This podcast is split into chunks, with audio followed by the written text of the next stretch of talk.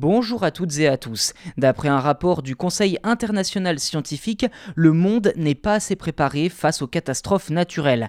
Ainsi, ce dernier appelle les gouvernements à repenser la gestion des risques de séismes, d'inondations ou encore de tempêtes le plus rapidement possible.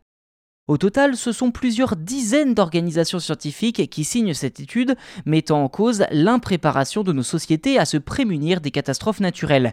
Le texte regrette que les gouvernements ne réagissent trop souvent qu'après coup et appelle à repenser la gestion des risques. Il faut en effet se souvenir qu'en 2015, la communauté internationale avait adopté les objectifs de Sendai, visant à réduire d'ici 2030 le nombre de victimes et les dommages en investissant dans l'évaluation et la réduction des risques, ainsi que la préparation aux catastrophes comme les séismes ou autres dérèglements renforcés par le réchauffement climatique. Mais huit ans plus tard, le rapport estime qu'il est très improbable que les objectifs soient remplis.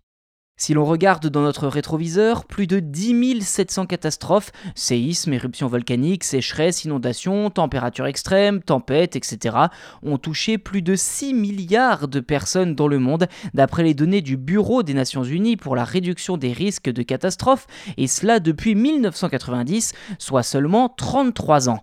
Les inondations et tempêtes multipliées par le changement climatique représentent pour leur part 42% de ce total.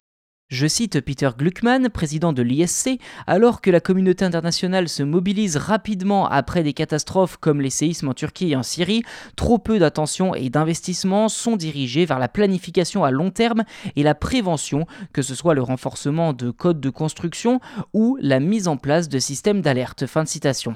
Au final, seulement 5,2% de l'aide aux pays en développement pour faire face aux catastrophes entre 2011 et 2022 ont été dédiés à la réduction des risques le reste étant alloué au secours et à la reconstruction après coup.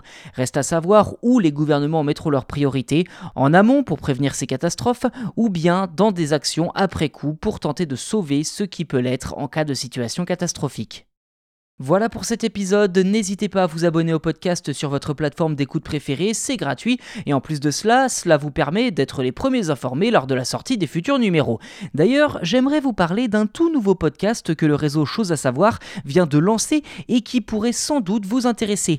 Actu. Simple, concret, vous ne pourrez pas vous tromper. Chaque jour, en moins de 7 minutes, un résumé efficace de l'actualité où l'on vous donne toutes les informations essentielles de la journée accompagnées d'explications claires et concises sans parti pris politique, avec cerise sur le gâteau, de temps en temps des explications de culture générale, à la sauce chose à savoir, pour rester informé tout en apprenant des choses. Écoutez un épisode et vous verrez, c'est addictif. Si cela vous intéresse, les liens sont dans la description de cet épisode. Merci encore de votre fidélité et à très vite.